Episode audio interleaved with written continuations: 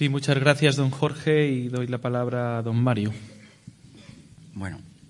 evidentemente, después de escuchar al anterior, eh, yo por mi formación y por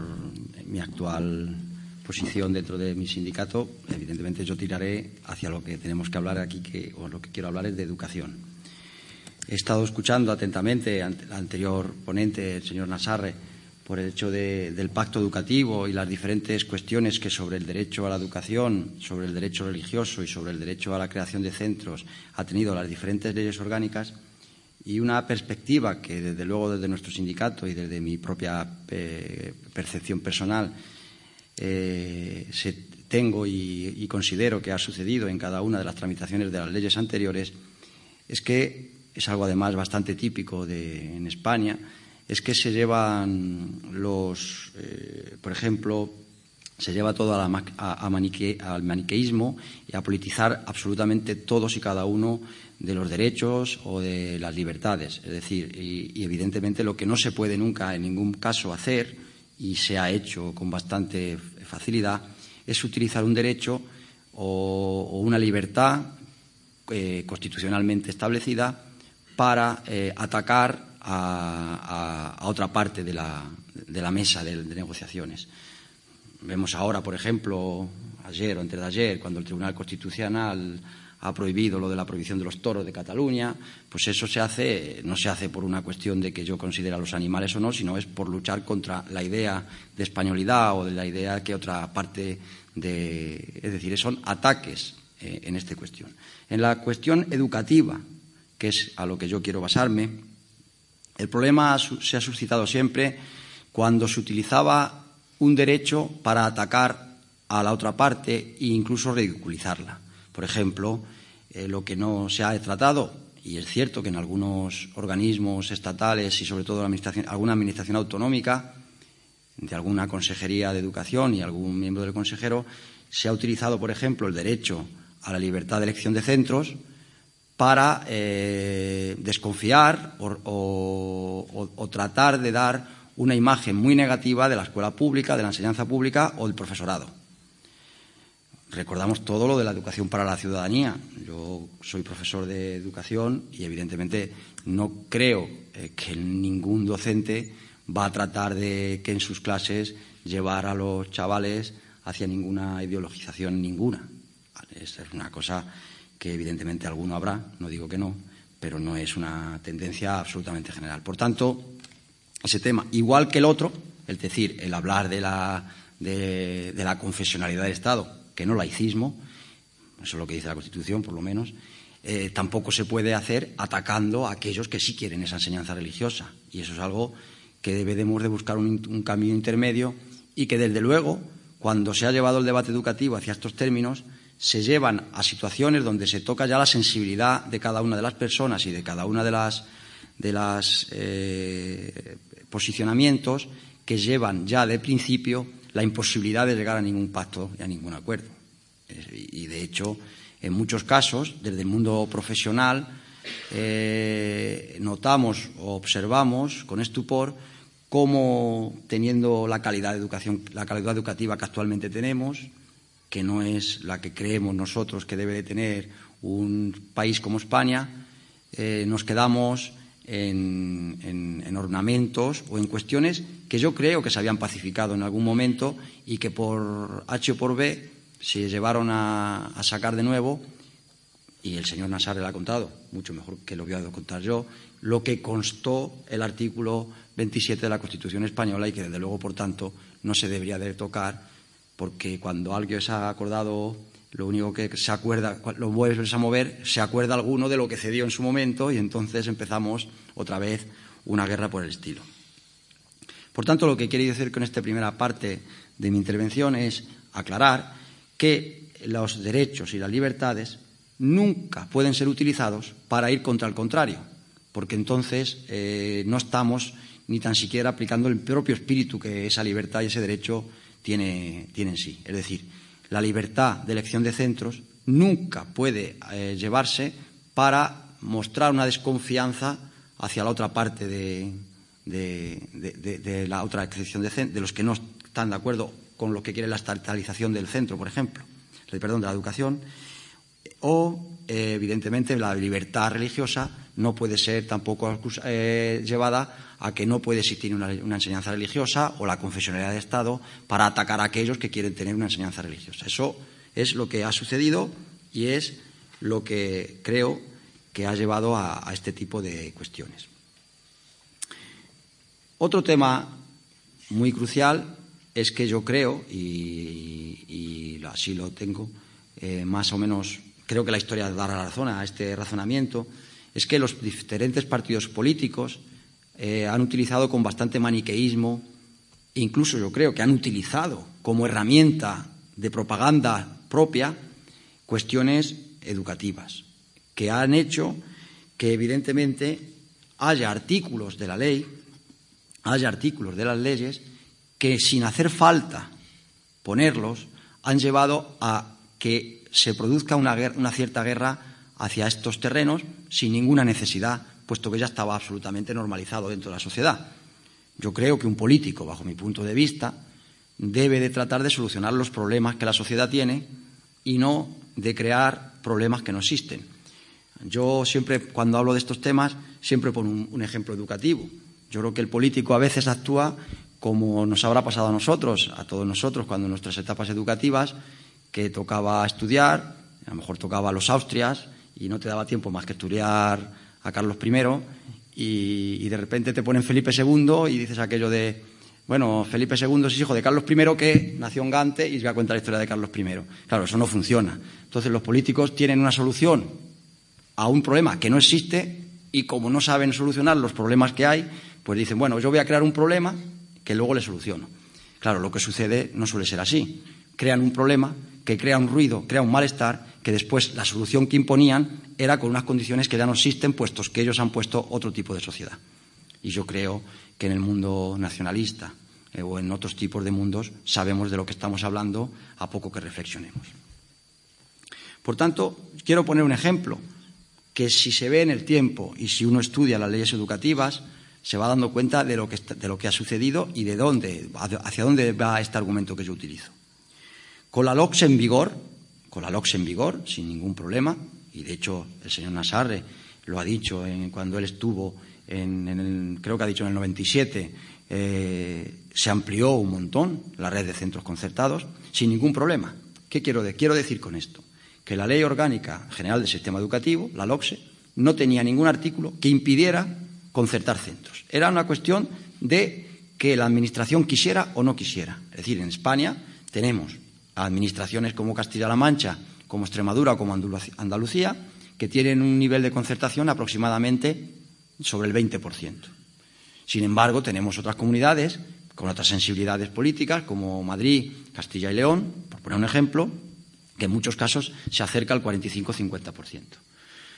Y repito, con las mismas leyes orgánicas. Por tanto, si ese problema no te lo da la ley orgánica, no lleves tú esa guerra a, ese, nivel.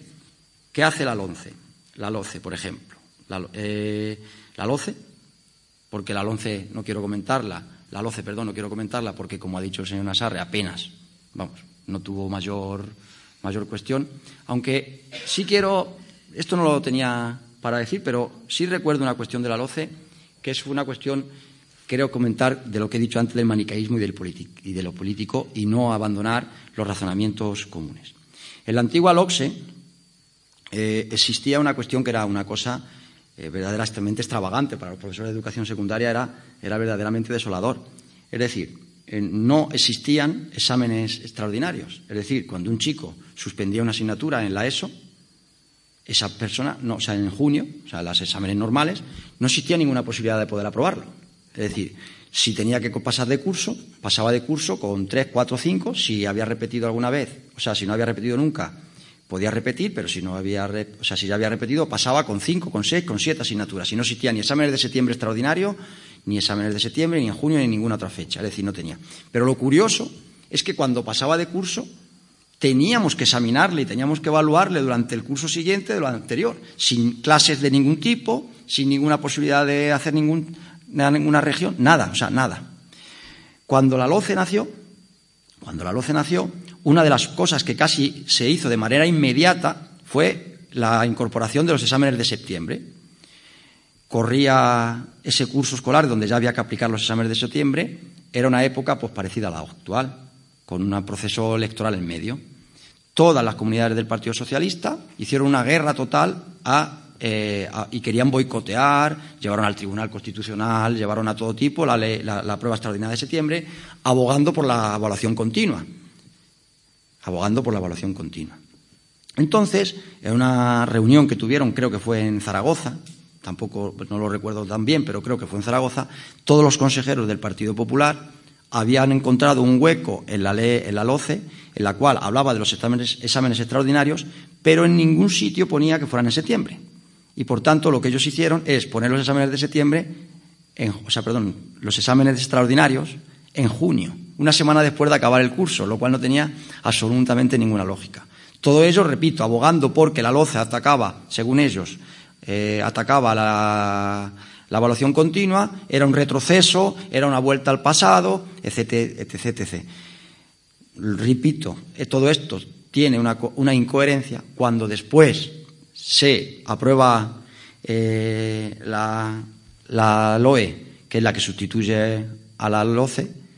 deja incorporados los exámenes de septiembre sin ningún tocarlos lo cual vuelvo a repetir como el maniqueísmo y la utilización política de las cuestiones saliéndonos de lo que es una,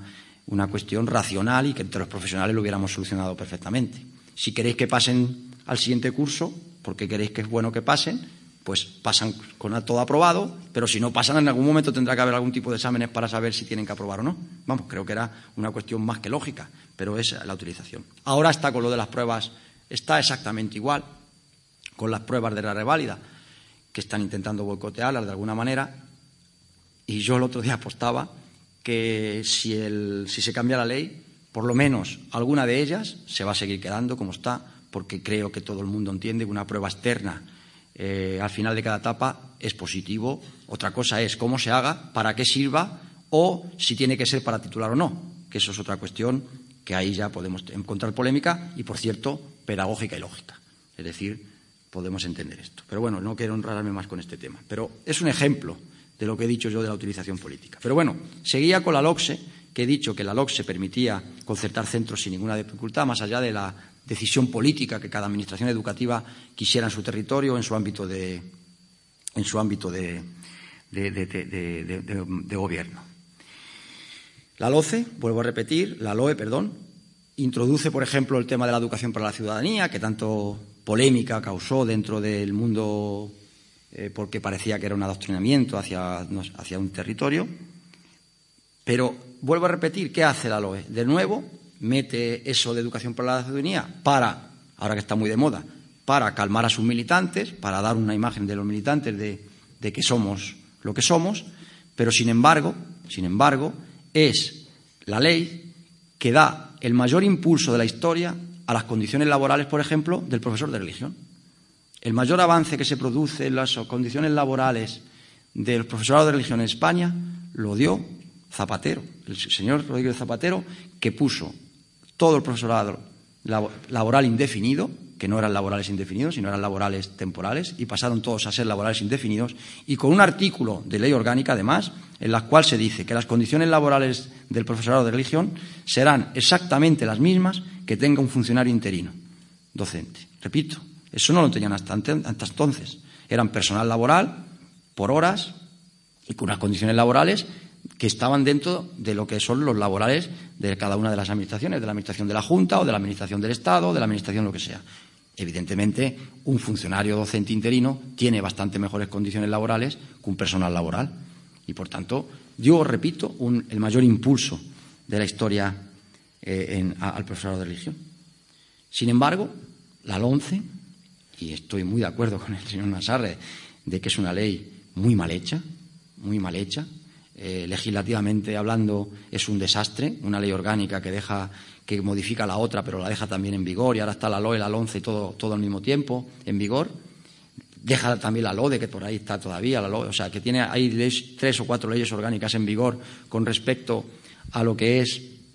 lo que para por cierto, para los que nos dedicamos al mundo sindical, a veces ya cuando nos preguntan no sabemos ni qué contestar porque no sabemos ni dónde buscar, porque es un verdadero lío. Aquí los juristas supongo que, tendrán compiladores o tendrán gente que... Pero nosotros nos volvemos locos.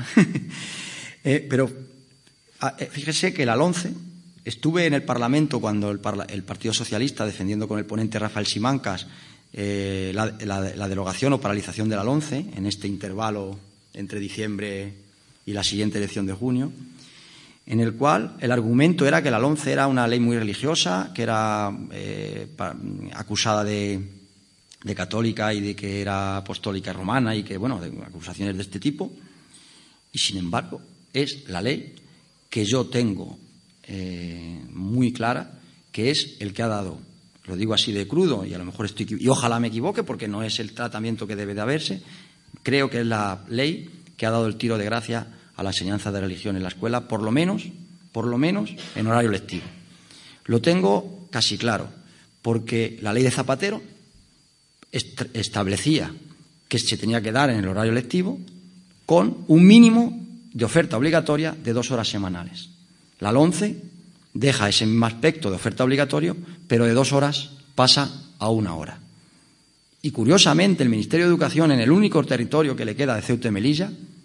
pone un mínimo de una hora. Es decir, fíjense que actualmente los niños de Ceuta y Melilla tienen 45 minutos a la semana de enseñanza, religiosa, cuando con la anterior ley, una ley que en teoría no debería de ser afina a la religión, como es la LOE, tenía dos sesiones semanales.